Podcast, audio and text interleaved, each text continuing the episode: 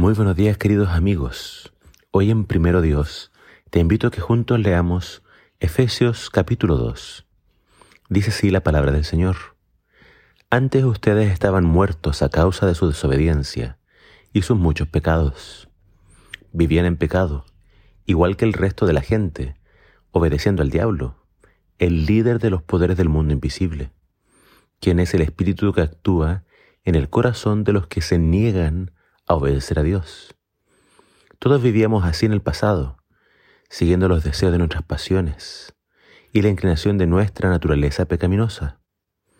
Por nuestra propia naturaleza éramos objeto del enojo de Dios, igual que todos los demás. Pero Dios es tan rico en misericordia y nos amó tanto que, a pesar de que estábamos muertos por causa de nuestros pecados, nos dio vida cuando levantó a Cristo de los muertos. Es solo por la gracia de Dios que ustedes han sido salvados, pues nos levantó de los muertos junto con Cristo y nos sentó con Él en los lugares celestiales, porque estamos unidos a Cristo Jesús, de modo que en los tiempos futuros Dios puede ponernos como ejemplos de la increíble riqueza de la gracia y la bondad que nos tuvo, como se ve en todo lo que ha hecho por nosotros, que estamos unidos a Cristo Jesús. Dios los salvó por su gracia cuando creyeron. Ustedes no tienen ningún mérito en eso. Es un regalo de Dios. La salvación no es un premio por las cosas buenas que hayamos hecho. Así que ninguno de nosotros puede jactarse de ser salvo, pues somos la obra maestra de Dios. Él nos creó de nuevo en Cristo Jesús a fin de que hagamos las cosas buenas que preparó para nosotros tiempo atrás. De vez en cuando hace bien recordar el pasado. Es cierto que hay muchas cosas del pasado que es mejor olvidar, pero es bueno mirar para atrás solo para ver de dónde nos ha sacado el Señor. Es bueno mirar hacia atrás para ver cuál era nuestra condición pasada y a dónde estamos ahora. Pablo es bien claro al decir que todos estábamos muertos, ni siquiera enfermos, ni siquiera agonizando, no, estábamos muertos, totalmente perdidos. Tanto judíos como gentiles estábamos muertos en nuestros delitos y pecados. Éramos por naturaleza hijos de la ira. Nuestra única tendencia era la desobediencia y la maldad. Todos nacemos pecadores, todos nacemos rebeldes, todos nacemos bajo el dominio de Satanás.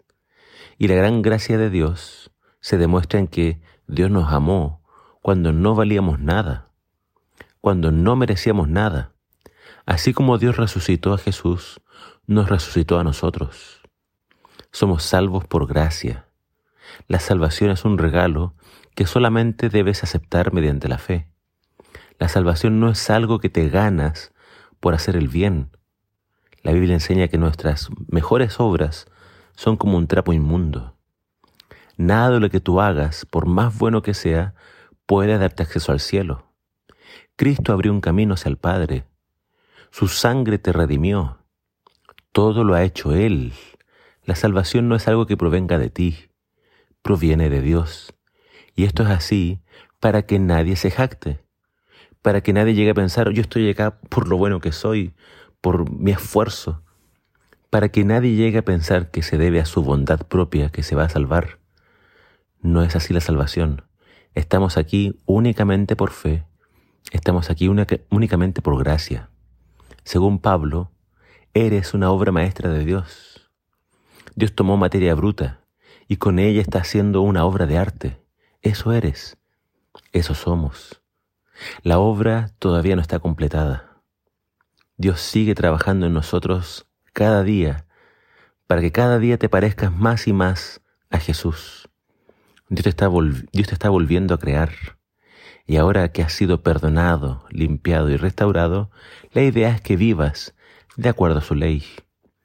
La idea, la idea es que obedezcas sus mandamientos, no para ser salvo por la obediencia, sino para que tu vida sea vivida para honrar y glorificar a Dios.